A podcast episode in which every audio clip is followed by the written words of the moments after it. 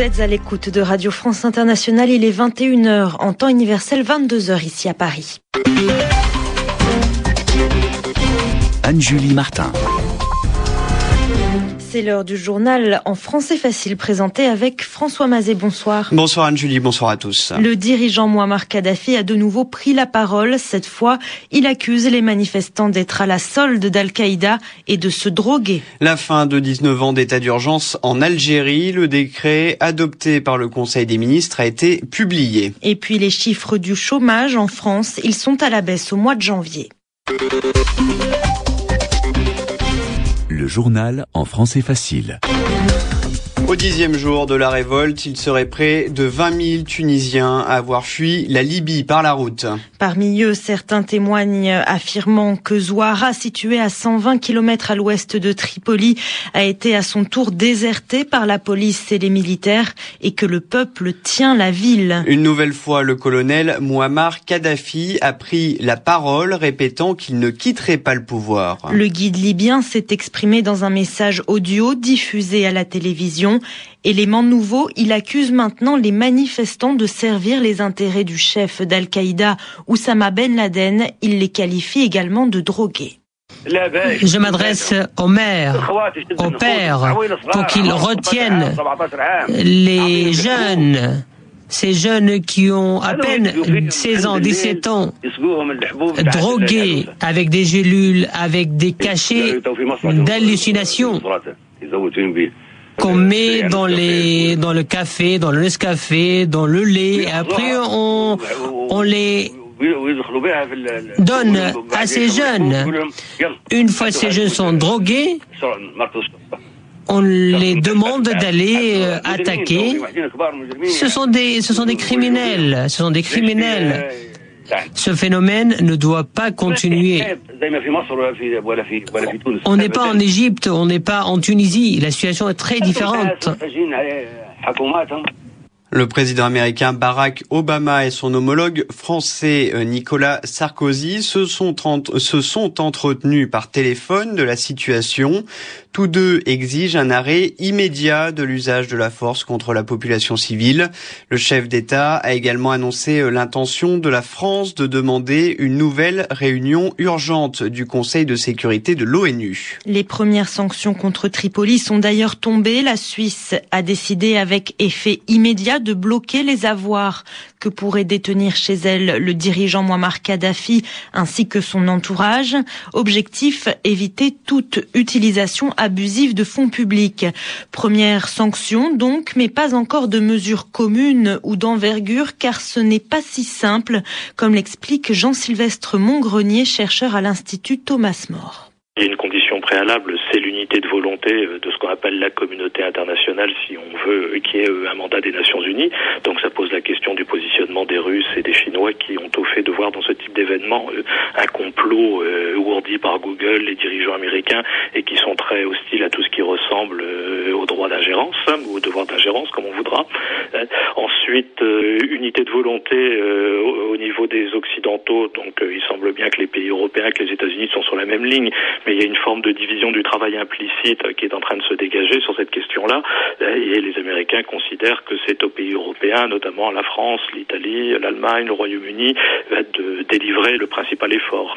Ensuite, à l'intérieur de cette Europe, à l'intérieur de l'Union européenne, là encore, la condition sine qua non, c'est qu'il y ait une volonté unanime. Et on sait que l'Italie est très proche de la Libye. Il y a un pacte d'amitié et de coopération. C'est le premier partenaire commercial de la Libye, aussi bien à l'importation qu'à l'exportation. Donc sur cette question, on voit la France, le Royaume-Uni et l'Allemagne qui sont très allants. On voit l'Italie s'inquiéter par ailleurs des retombées négatives, d'un effondrement du pouvoir de Kadhafi et de l'État libyen finalement. Et donc à toutes les retombées en termes de flux migratoires, toutes les retombées en termes énergétiques. Jean-Sylvestre Montgrenier de l'Institut Thomas More et de l'Institut français de géopolitique au micro d'Alexandra Cagnard. Ça y est, la levée de l'état d'urgence est effective, officielle en Algérie. Le décret adopté en Conseil des ministres est entré en vigueur dès sa publication. Il met fin à 19 ans d'état d'urgence. Protection des manifestants, appel au dialogue avec l'opposition. Au Yémen, le président Ali Abdullah Saleh multiplie les gestes d'apaisement, mais rien n'y fait.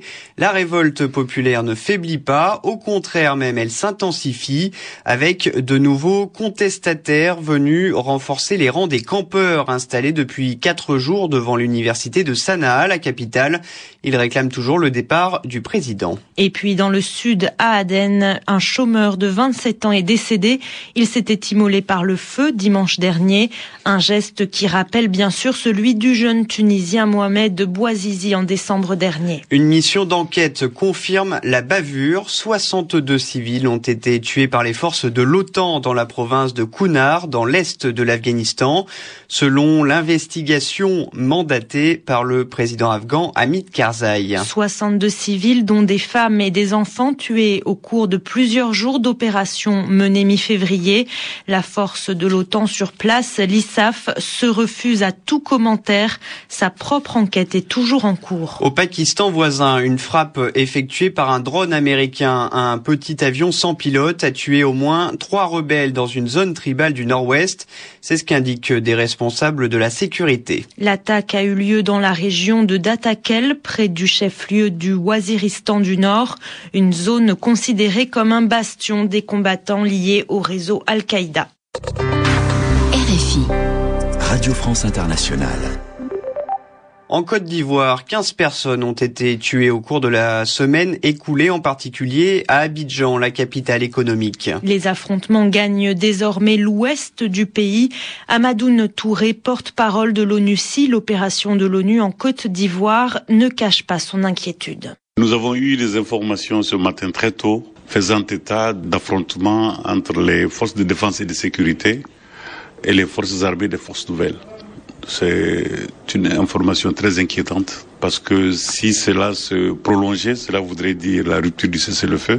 Cela veut dire aussi une escalade dans la violence que nous avons notée dans le pays depuis la mi-décembre suite au contentieux post-électoral. Est-ce que vous avez plus d'informations euh, sur ces affrontements qui se sont passés manifestement entre Danané et Zouaounia Oui, c'est dans cette zone euh, en raison de la fraîcheur des, informations, nous sommes en train de d'enquêter sur place pour connaître d'abord les circonstances, pour en connaître l'étendue et éventuellement s'il y a un bilan à communiquer. Mais pour l'instant, ce que nous voulons, c'est surtout que ça s'arrête si ce n'est pas déjà fait, parce que ça aurait des conséquences incalculables, pas seulement pour la zone, mais également pour le pays, et au-delà du pays, pour la sous-région. Comme on le craignait, le bilan s'alourdit après le violent séisme qui a, touché, qui a touché euh, Christchurch en Nouvelle-Zélande. 102 morts confirmés et 228 disparus. Désormais, aucun signe de vie n'a été perçu par les secouristes depuis mercredi. La justice britannique a autorisé l'extradition de l'Australien Julian Assange vers la Suède. La Suède où le fondateur de Wikileaks est accusé d'agression sexuelle. Julian Assange, qui est actuellement placé en liberté conditionnelle en Grande-Bretagne a aussitôt fait savoir qu'il allait faire appel. L'actualité en France est cette bonne nouvelle. L'année 2011 s'ouvre sur une baisse du chômage. Le nombre de demandeurs d'emploi est en léger recul, moins 0,7% en janvier par rapport à décembre. Le ministre du Travail Xavier Bertrand considère ces chiffres comme encourageants tout en rappelant que le mouvement de baisse doit maintenant se confirmer. Pour le syndicat CFDT, il ne s'agit là que d'un trompe-l'œil. Amarrage réussi après un vol de quelques 4 millions de kilomètres. Le vaisseau ravitailleur européen ATV euh, Johannes Kepler s'est bien accroché à la station spatiale internationale. La station dont les six membres d'équipage disposent maintenant de plus de 7 tonnes de fret, c'est-à-dire de marchandises supplémentaires. Et puis la navette Discovery est-elle sur le point d'entamer son dernier voyage dans l'espace? Après un contretemps de plus de trois mois, la NASA est prête.